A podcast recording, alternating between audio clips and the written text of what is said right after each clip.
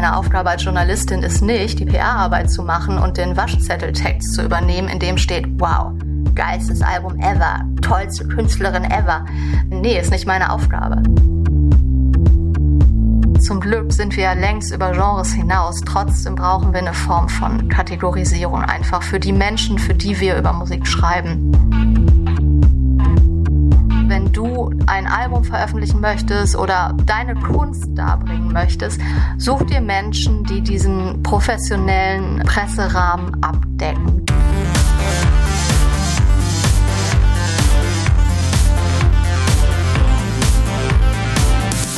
Hi und herzlich willkommen zum Podcast von Raketerei. Ich bin Imke Machura, ich wohne in Hamburg und mein Herz schlägt für Musik. Ich habe meine Leidenschaft zum Beruf machen können. Ich promote, ich bucke, ich manage ein Indie-Label. Ich bin Macherin. Ich bin eine von wenigen und ich frage mich schon lange, warum. Deswegen habe ich mich auf die Suche gemacht und ich habe Antworten gefunden. In dieser Podcast-Serie porträtiere und interviewe ich Frauen, die die Musikbranche prägen und mitgestalten. Ich zeige, wo die Frauen, Ladies und Bitches der Musikbranche stecken. Und noch mehr. Ich beantworte euch durch diese Interviews zentrale Fragen zur Musikbranche, mache auf Vorbilder sowie Vielfalt aufmerksam, empowere und vernetze. Klingt gut, oder?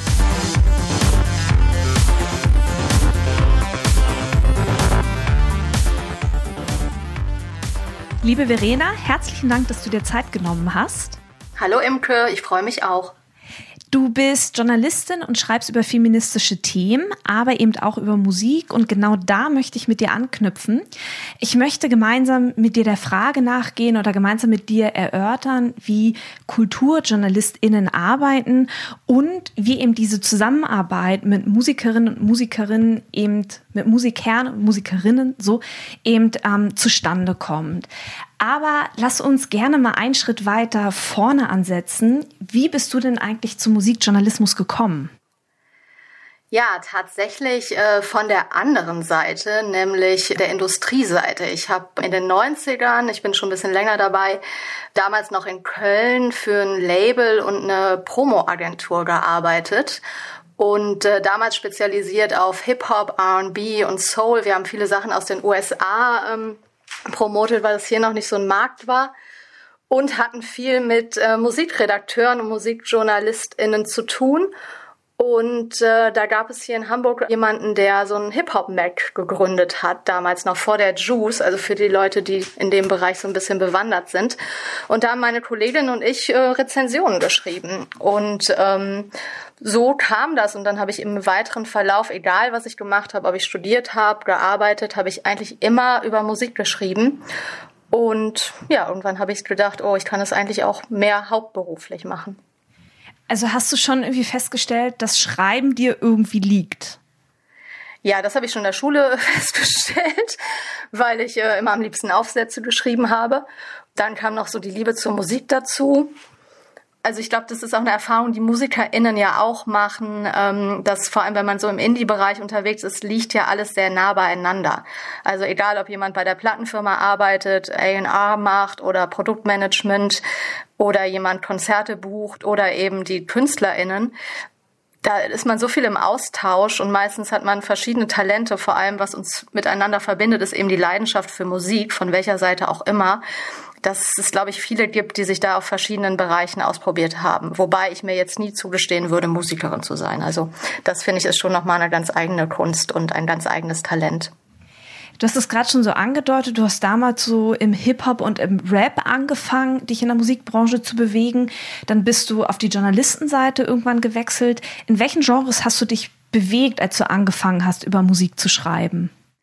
Damals ganz klar im Hip-Hop und ich habe zum Beispiel Lauren Hills äh, Miss Education of Lauren Hill damals ein sensationelles Album und ich glaube immer noch ein wegweisendes Album rezensiert und bin dann lustigerweise, ich glaube, eher über die private Schiene mehr und mehr in den Indie-Bereich gekommen. Und heutzutage, ich weiß überhaupt nicht, was im Hip-Hop passiert. Also ich kenne jetzt, weiß noch, dass Eminem neulich mal was veröffentlicht hat oder Antonia Baum diese neue Eminem-Biografie geschrieben hat. Aber sonst bin ich jetzt vollkommen im Indie verwurzelt. Wobei es gibt natürlich auch Hip-Hop-Sachen aus dem Indie-Bereich. Also hier in Hamburg jemand wie Finna, die habe ich natürlich auch auf dem Zettel. Ne? Aber sonst ist es tatsächlich eher gitarrenlastig. Alternative Country Sachen mag ich gerne, Folk Sachen. Ja, ich kann eigentlich immer eher sagen, was nicht so mein Thema ist, als was mein Thema ist. Du hast Rezensionen geschrieben. Hast du dich auf Rezensionen spezialisiert oder hast du auch, keine Ahnung, Interviews geführt oder Feature über Künstler, Künstlerinnen geschrieben? Also was war so dein, dein Fokus, wenn du über Musik geschrieben hast? Also Leider ist der Musikjournalismus ja auch eine äh, vor sich hin darbende Branche. Das heißt, äh, sich nur auf eine Sache zu spezialisieren, wäre glaube ich, schwierig. Ich habe halt alles gemacht. Ne? Also du ähm, machst im Idealfall machst du ein Interview mit einer Künstlerin, kannst das ähm, verkaufen sowohl als O-Ton-Interview als auch als Feature eine größere Geschichte machen für das eine Magazin, eine kleinere für ein anderes. Wichtig ist natürlich, dass das nicht dieselben Geschichten sind, sondern man andere Schwerpunkte wählt. Und dann vielleicht noch für ein drittes Magazin oder Blog, je nachdem, wo man arbeitet, ob Print oder online, eine Rezension. Also, dass du das Produkt, was die Musikerin vorstellt, auf verschiedene Weise greifen kannst. Und ähm, ich weiß nicht, ob das so bewusst ist, äh, dass wir vielleicht auch unterscheiden müssen zwischen Musikjournalismus, der für ähm, Medien arbeitet, oder Musikjournalismus, der eher in eine PR-Richtung geht. Also wenn man zum Beispiel einen Pressetext für eine Künstlerin schreibt. Das ist ähm, natürlich eine PR-Arbeit, das ist nicht in dem Sinne journalistisch, weil man da ja nicht so objektiv berichtet, sondern eigentlich ja Partei ergreift für die Musikerin oder den Musiker. Und du würdest dich aber dann eher als Journalistin einordnen oder hast du hast du beides gemacht? Also wo welchem genau, welche Abzweigung bist du gegangen? Gemacht. Ja. Ich habe beides gemacht und tatsächlich damals auch nochmal äh, diese PR-Agentur. Also es war ganz klar, dass die Sachen, äh, für die wir die Promo machen, sind keine Sachen, die ich für dieses Hip-Hop-Mac rezensiert habe. Also ich hatte eben Finna als Beispiel. Wenn Finna mich jetzt anrufen würde und sagen würde, Verena, hast du Bock hier für mein neues Album den Pressetext zu schreiben? Klar, mache ich auf jeden Fall gerne. Ich würde dann aber keine Rezension für die Missy schreiben. Umgekehrt, wenn ich jetzt, ähm, ne, Finna bringt ihr neues Album raus, ich bekomme irgendwie die Info von ihr oder Label oder der Zeitung. Hey, neues Finna-Album, möchtest du es rezensieren? Rezensiere ich's. Ich würde trotzdem den Oberbegriff Musikjournalistin wählen, nur die Unterscheidung ist halt nochmal wichtig. Musikjournalistin, für welche Medien, Magazine, Zeitungen hast du geschrieben? Also du hast gerade schon irgendwie so Hip-Hop-Bereich genannt und auch Blogs, aber kannst du Namen nennen? Ja, ich, alles Magazine, die es nicht mehr gibt. also ich habe vor allem äh, sehr, sehr lange und sehr intensiv für die Intro geschrieben und ähm, auch neulich schon festgestellt, dass viele die auch schon gar nicht mehr kennen, obwohl sie, glaube ich, erst vor drei Jahren eingestellt wurde. Ich habe aber auch mal für den Musikexpress geschrieben. Ich habe natürlich viel für die Missy geschrieben von Anfang an. Ist ein bisschen weniger geworden in der letzten Zeit. Ähm, Blogs, das war noch nicht so präsent oder ich habe da vielleicht auch so ein bisschen den Anschluss verloren. Ich bin auch eher immer im Print unterwegs gewesen. Ich habe aber auch Radio gemacht, also ich habe für den NDR Sachen gemacht, aber auch Tageszeitungen und hier ähm, Kulturnews, also auch Kulturzeitungen oder Stadtmagazine. Das Schöne ist ja, dass Musik doch in fast allen Medien stattfindet, manchmal auch nur am Rande, aber selbst eine Vogue hat eine Musikseite. Das, was du mit der Intro gesagt hast, das ist mir auch aufgefallen, dass die Intro gar nicht mehr für so viele Leute im Begriff ist, zeigt irgendwie auch, wie schnelllebig der Journalismus ist und damit ja eigentlich auch Musik, oder? Jein. Also ich glaube, Musik hat so einen universellen Wert, dass es vielleicht einzelne Sachen gibt, die schnelllebig sind, aber ich weiß nicht, wie deine Erfahrung ist. Äh, ich glaube, man hört wahnsinnig viele Sachen und viele findet man gut und Vieles hat man dann auch wieder vergessen, aber manche Sachen bleiben einfach ein Leben lang hängen. Ich habe das eben mit Lauren Hill gesagt. Das ist ein wegweisendes, unzeitloses Album gewesen. Da könnte man nicht sagen, das war schnelllebig. Also ich muss auch sagen, weil du eben fragtest, so, hm, was so meine Themen sind. Ich habe keine Ahnung, was in den Charts ist. Ich weiß es nicht. Ich weiß auch nicht, was bei Spotify gerade angesagt ist. Insofern bekomme ich vielleicht eine gewisse Schnelllebigkeit oder was sich natürlich verändert hat, äh, was das, das Internet hat die Musikbranche enormst verändert. Auf eine Art und Weise, die äh, immer befürchtet wurde, aber wo viel zu wenig Maßnahmen ergriffen wurden, ähm, damit auf den Zug zu springen. Trotzdem gibt's natürlich bewährte Sachen, also das FAZ-Feuilleton, das Zeit-Feuilleton, die haben natürlich auch Musikthemen. Und da finde ich eigentlich nicht, dass schnelllebige Trends bedient werden. Eher wird halt darauf geachtet, ist etwas wie Billie Eilish irgendwie ein oberflächliches Phänomen oder was sagt das eigentlich aus über ähm, nicht nur über die Musikwelt, sondern auch über eine Gesellschaft? Das heißt, was würdest du sagen, was macht guten Musikjournalismus aus? So aus deiner Perspektive? Ja, nie nur die Musik zu ähm, bewerten. Oh, ist es jetzt gut und ist es schief gesungen oder ist es ein, ein netter Song oder ähm, auch immer noch gerne benutzt? Wie lassiv bewegt sich denn die Frau am Mikro? Äh, sondern das natürlich auch in einem gesellschaftspolitischen Zusammenhang zu sehen. Muss nicht immer sein. Es kann auch einfach Musik, kann auch äh, Eskapismus sein und einfach eine tolle tanzbare Platte. Aber natürlich, Kultur ist ja nie nur Kultur. Kultur hat ja auch immer eine politische Dimension. Das mag uns in der Corona-Zeit ein bisschen abhanden gekommen zu sein, wenn man überlegt, was an Maßnahmen erlaubt ist und was nicht, womit ich niemanden kritisieren will. Aber Kultur hat immer auch eine politische Funktion. Absolut, da bin ich total bei dir. Mm, wie findest du für dich die Themen, über die du schreibst? Wie begegnen dir diese Themen? Ja, meistens läuft es tatsächlich über die Industrie. Also ich bin in diversen äh, Verteilern von Plattenfirmen und Labels und die schicken Sachen raus, wo sie Alben ankündigen. Was weiß ich, in drei Monaten erscheint das neue Album von XY und wenn es nicht gerade Taylor Swift oder Beyoncé ist, dann weiß man das. Ne? Also wir sagen, manche veröffentlichen halt auch über Nacht mittlerweile, was ich auch äh, interessant finde. Aber meistens läuft es natürlich, dass man lange vor Veröffentlichung Bescheid bekommt und dann entsprechend planen kann, die, ähm, die Berichterstattung planen kann. Natürlich gibt es auch auf äh, privatem Wege, man hat ein ganz gutes Netzwerk nach all den Jahren, dass ähm, jemand sagt, hey, dann und dann kommt das neue Album. Oder natürlich direkt über die sozialen Medien, also jemand, der auf seiner Facebook-Seite postet, hier, ich habe eine neue Single draußen und dann kann man sich schon denken, da kommt vielleicht das neue Album. Also man hat so ein bisschen dann Hintergrundrauschen und ähm, da rauscht dann halt manches mal lauter. Grundsätzlich ist aber wichtig, diese Akzente eben zu setzen. Also wenn jemand äh, Musiker oder Musikerin ist, und äh, selbstständig arbeitet, also ohne Label oder ein eigenes Label hat, dass man eben diese Pressekontakte ausreichend bedient und beliefert. Dort halt äh, nur rechtzeitig, also einige Monate vor Veröffentlichung äh, schon mal äh, Signale sendet, hier kommt was. Und so wird es aussehen.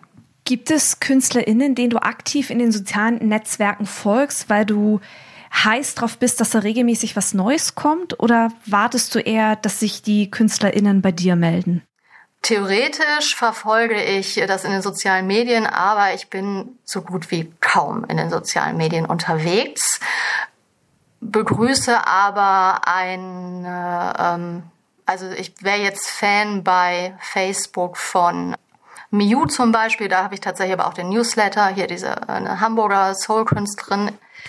Und wenn ich da sehe, mh, hm, die postet alle zwei Tage was und das sehe ich, ähm, dann finde ich das angenehm. Dreimal am Tag irgendwie gepostet zu bekommen, oh, übrigens habe ich jetzt hier das Klopapier gekauft, zum Glück war noch was im Regal, das interessiert mich nicht.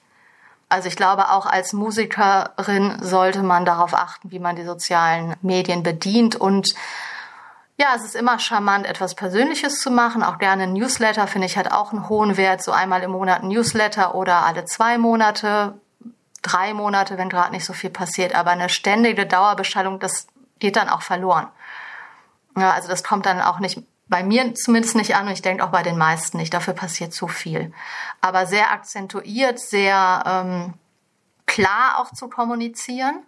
Also wenn du jetzt so einen Soundschnipsel online stellst oder so ein kurzes Video, dann muss auch irgendwie zwei Tage später folgen, wofür das denn jetzt war. Sonst verliert sich das. Nun wirst du online auf ein Thema aufmerksam. Du hattest Mio gerade als Beispiel, eine Hamburger Soul-Pop-Musikerin. Wonach suchst du aus, ob du jetzt über das Thema schreibst oder nicht? Also was ist dir wichtig, wenn dir so ein Thema begegnet? Das ist ganz unterschiedlich. In erster Linie ist es ähm, entweder kommt die Redaktion auf mich zu, also Kulturnews, der Redakteur von Kulturnews sagt, hier Verena, neues Album von Taylor Swift, möchtest du es besprechen? Und ich sage, ja, mache ich, weil ich Taylor Swift interessant finde. Das bedeutet, ich höre mir das Album an, ich finde es gut oder ich finde es schlecht und entsprechend schreibe ich drüber. Also ich lobe es oder ich verreiße es oder kritisiere es. Wenn also ich ein da Thema hast du, entdecke. Im Moment wäre, da hast du komplett redaktionelle Freiheit oder die Art Ja. und Weise, wie du über ein Medium schreibst und es wird auch, also wie reagieren Promo-Agenturen, wenn du einen Verriss schreibst? Entschuldige, dass ich da gerade so eingrätsche, aber Natürlich, klar, das ist total wichtig. Das ist diese Unterscheidung mit Musikjournalismus und PR-Arbeit. Ja, meine Aufgabe als Journalistin ist, das Album zu beurteilen. Meine Aufgabe als Journalistin ist nicht, die PR-Arbeit PR zu machen und den Waschzetteltext zu übernehmen, in dem steht, wow, geilstes Album ever, tollste Künstlerin ever. Äh, nee, ist nicht meine Aufgabe. Wenn ich dagegen aber was sehe, was ich richtig toll finde und von dem ich das Gefühl habe, so, das braucht mal ein Feature, dann mache ich das, dann schreibe ich das. Oder ich schreibe einmal die Woche für die neue Osnabrücker Zeitung einen Albumtipp und das ist ein Albumtipp. Da suche ich mir ein Album raus, was ich gut finde. Zum Beispiel Ende Januar erscheint Arlo Parks, ist eine britische Soul-Folk-Künstlerin. Das ist jetzt schon, habe ich das Gefühl, meine Platte des Jahres. Und dann bespreche ich die und das ist natürlich eine positive Rezension, aber es ist halt auch ein Albumtipp. Wenn ich ein Musikmagazin habe, was 100 Seiten Musikjournalismus bietet, dann ist da auch viel Platz für kritische Berichterstattung. Habe ich aber nur eine halbe Seite und es soll ein Tipp sein, dann schreibe ich, suche ich mir natürlich ein Album, was ich gut finde und was ich entsprechend positiv beschreibe. Aber es ist halt nicht mein Job, einen Promotext zu verfassen. Und da vielleicht auch nochmal zurück zu Taylor Swift, dass wenn der Redakteur dir diese CD gibt, hast du komplette Freiheit, darüber zu entscheiden, wie du schreibst. Ja, also es ist äh, mir vielleicht ein, zweimal untergekommen, dass eine Redaktion gesagt hat, hm, das ist jetzt vielleicht ein bisschen heikel, aber ich weiß, diese Debatte gibt es, dass man abhängig ist von Werbeaufträgen. Also ne, du hast ein Magazin und da schaltet jetzt Warner eine fette Anzeige für XY und da kannst du dann keine äh, miese Kritik reinschreiben. Das ist aber ehrlich gesagt die Frage des Magazins, wie unabhängig sie sich machen von den Anzeigenkundinnen. Und da habe ich eigentlich auch fast nur die Erfahrung gesammelt, dass man sich eben nicht abhängig macht. Also ich bin auch äh, jemand, die auch kein Blatt vor den Mund nimmt. Ich kenne halt auch viele Menschen, die vor allem, um nochmal ein feministisches Thema reinzubringen, äh, gerade als Frau ist es, äh, ist man eher darauf geeicht, immer alles nett zu finden und zu loben und positiv zu sein und zu lächeln. Nein, man darf auch kritisieren.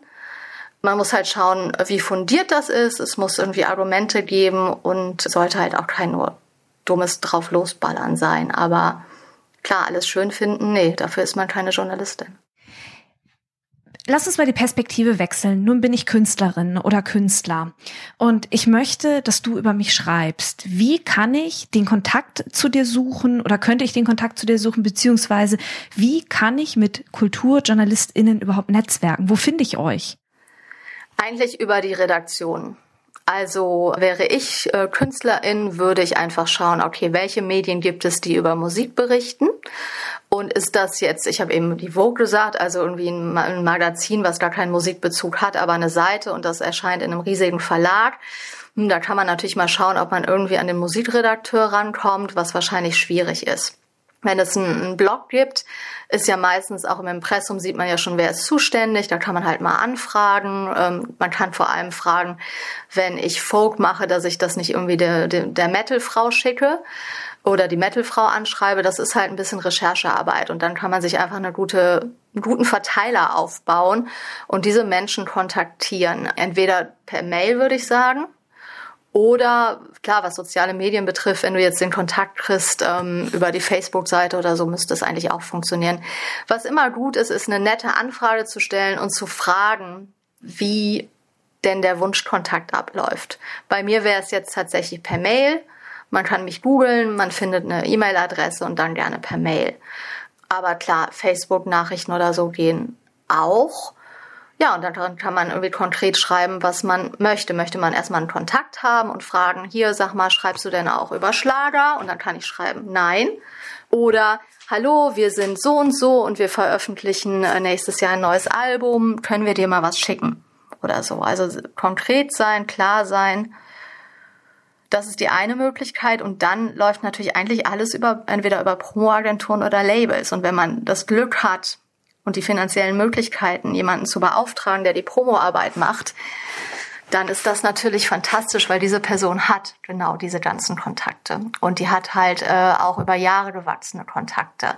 Sprich, ich höre natürlich eher darauf, wenn mich eine Katrin Wagmüller, die zum Beispiel auch PR für Bela B macht, anruft und sagt, hier Verena, super Thema reagiere ich natürlich anders drauf, als wenn ich aus dem Nichts eine Facebook-Nachricht von einer Person bekomme, die ich gar nicht kenne.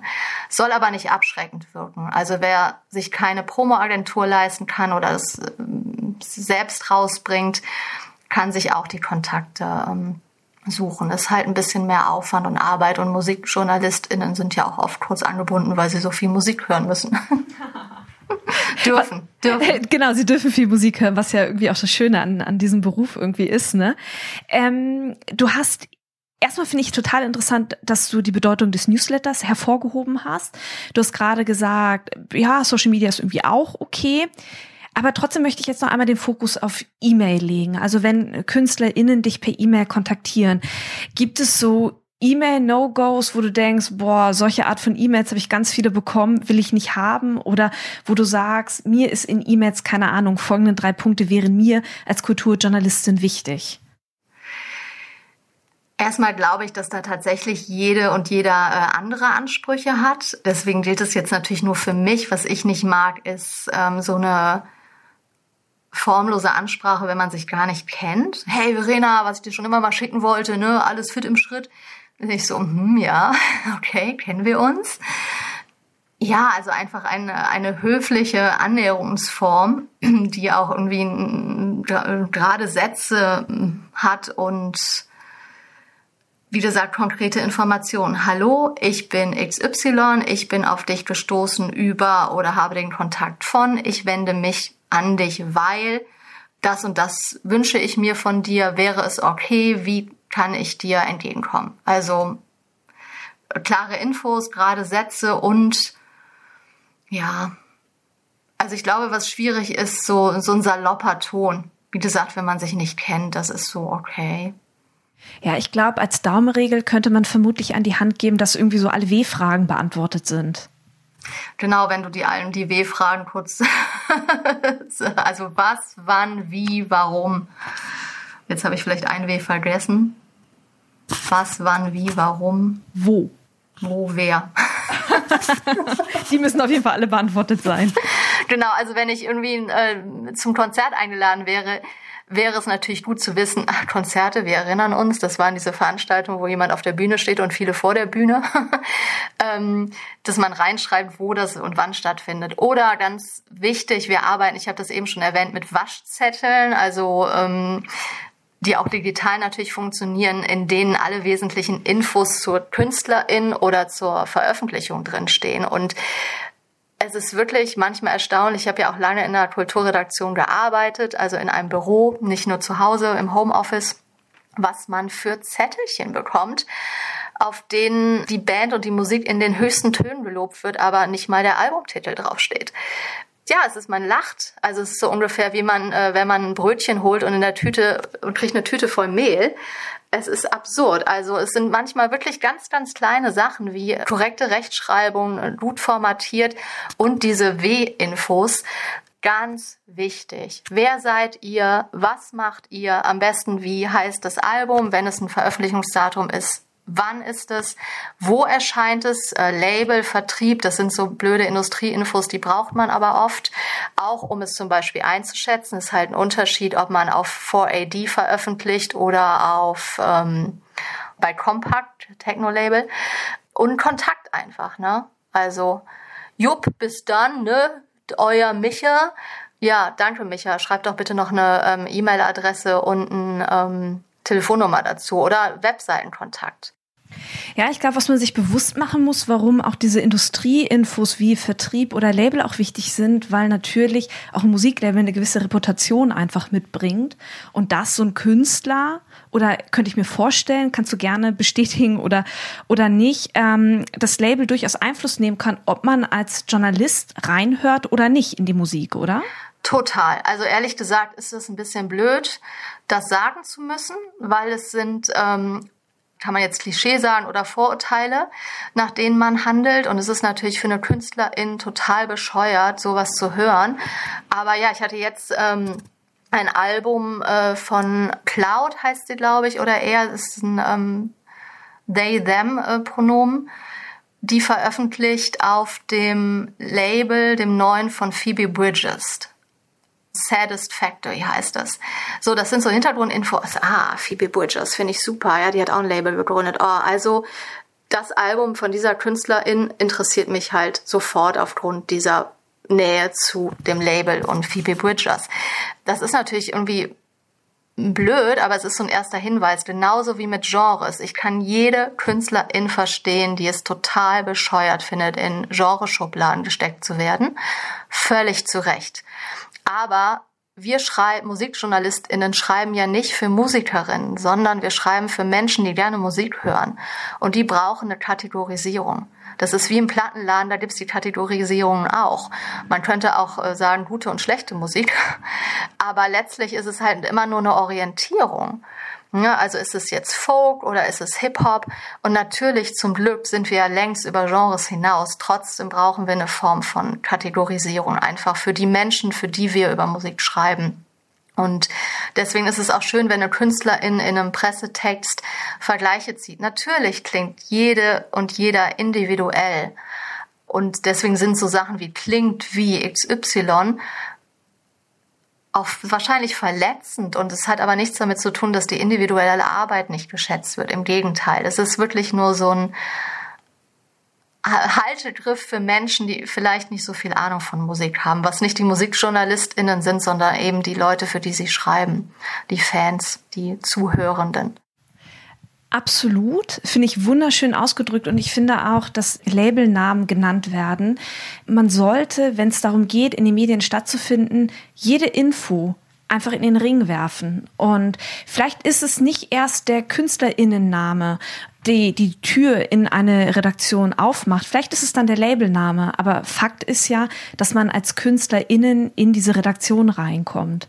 Das fand ich gut, dass du das nochmal gesagt hast. Mm, vielleicht mal so ein Einblick in deine Arbeit. Gab es mal so ein ganz tolles Erlebnis und auch dem gegenübergestellt ein ganz furchtbares E-Mail-Erlebnis, das du mal irgendwie mit einer Band oder einer Künstlerin oder ähnliches hattest?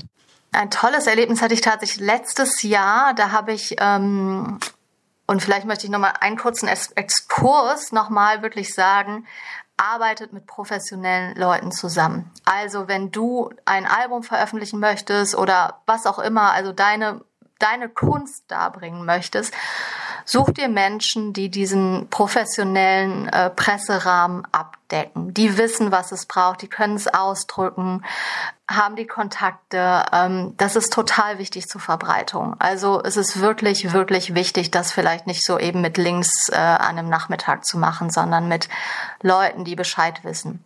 Das nochmal so das, und das schreibe ich zu 1000 Prozent, ja. Um das nochmal klar zu machen. Ein tolles Erlebnis hatte ich nämlich in dem Zusammenhang letztes Jahr. Da hat mich eine Promoterin angerufen ähm, und gefragt, Verena, möchtest du einen Pressetext schreiben für eine Künstlerin, die ähm, ich promoten soll? Das ist zum Beispiel auch eine Verbindung, ne, dass ich von einer Promoagentur angerufen werde und gefragt werde, ob ich den Pressetext schreiben möchte. Und das war eine Bossa Nova Musikerin aus Frankfurt die jetzt nach Jahren irgendwie, wo sie überall live aufgetreten ist, auch mal ein Album veröffentlichen möchte. Und die hatte alles beisammen. Die hatte Pressefotos, die hatte die Lyrics, die hatte alle Infos zu sich. Und ich war so hoch beeindruckt, weil sie mir alles nach dem ersten Telefonat via Dropbox geschickt hat. Ich fand es fantastisch. Also sie hat mir einfach alle Sachen super geliefert. Der Rest, wir haben dann nochmal ein Interview geführt, so würde das auch laufen, wenn mich jetzt eine Künstlerin anfragt für einen Pressetext, dass wir nochmal ein persönliches Interview führen, aber diese ganzen Hintergrundinfos, trotzdem gebündelt zur Verfügung gestellt zu bekommen. Das ist eine super Erfahrung. Ja, für mich erleichtert es die Arbeit extrem und ähm, erleichternder Arbeit hat man dann einfach auch noch mehr Lust, was für die Künstlerin zu machen. Nervig, hm, also ja, wahrscheinlich habe ich auch schon doofe E-Mails bekommen, aber ich kann das immer ganz gut dann ignorieren, was halt für die Künstlerin, den Künstler blöd ist, aber tatsächlich bin ich da dann auch, nö, ignoriere ich.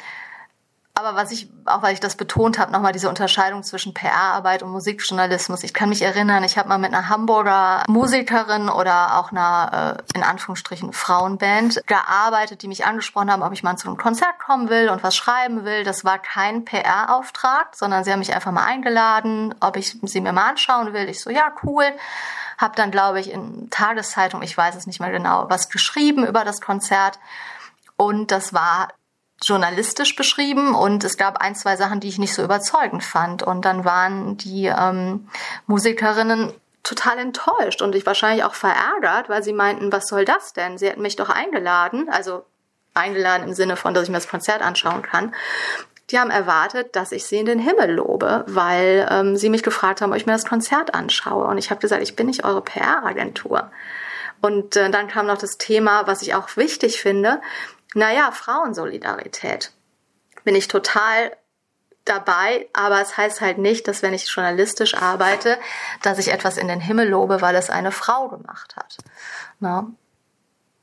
Und das war so nochmal, also nervig wäre jetzt übertrieben, aber das war, ich weiß, dass das die Band einfach total geärgert hat und die enttäuscht waren und es für schlechte Stimmung sorgt und ich aber sagen musste, Leute, es tut mir total leid, aber ich bin als Journalistin vor Ort gewesen. Ne? Ich schreibe nicht eure PR-Texte. Das müsst ihr beauftragen. Ich glaube, das ist gut, dass du das nochmal so deutlich sagst, ähm, so diese unterschiedlichen Erwartungshaltungen, die auf, glaube ich, einen Kulturjournalist, JournalistInnen irgendwie prallen, wenn man sie halt irgendwie einlädt oder auch denen die CDs zukommen lässt. Ne? Genau. Der Unterschied ist Geld. Bezahlt mich die Künstlerin, dann ist es PR. Und dann schreibe ich natürlich nicht äh, direkt scheiße äh, Mist, sondern ey, coole Platte, die Künstlerin kann das und das und das. Oder bezahlt mich das Medium, in dem ich veröffentliche.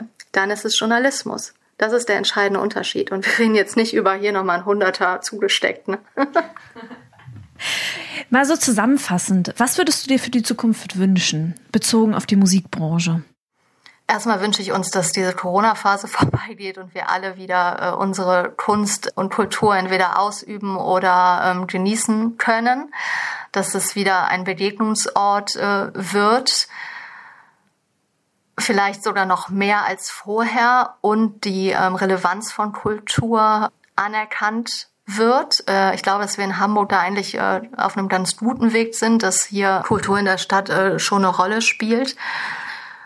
Ja, ehrlich gesagt ist das so ein ersehntes äh, Ziel gerade, dass ich über alles andere wahrscheinlich noch gar nicht nachdenken kann für die Zukunft. Das war Verena Reigers. Herzlichen Dank, dass du dir Zeit genommen hast, uns Einblick in deine Arbeit als unter anderem Kulturjournalistin zu geben. Ich danke dir, Emke. Herzlichen Dank fürs Zuhören. Ich habe jetzt noch drei kleine Infos für euch. Wenn ihr etwas auf dem Herzen habt oder euch Gedanken zu dieser Folge kamen, die ihr mir gerne mitteilen möchtet, dann sucht sehr gerne den Austausch zu mir. Ihr erreicht mich unter imke.raketerei.com. Außerdem, wenn euch diese Folge gefallen hat, dann bewertet meinen Podcast gerne auf iTunes, um ihn für andere sichtbar zu machen. Wenn ihr mehr über die Musikbranche wissen möchtet, über Strukturen, über Trends, über Strömungen, wenn ihr mehr zum Thema Selbstvermarktung für Musikerinnen erfahren möchtet oder meinen Podcast zugeschickt bekommen wollt, sobald die neue Folge online ist, dann solltet ihr unter www.raketerei.com slash newsletter mein Newsletter abonnieren. Dann bekommt ihr alle zwei Wochen ein kleines Komplettpaket von mir per E-Mail zugeschickt. In diesem Sinne, bleibt mir gewogen, eure Imke.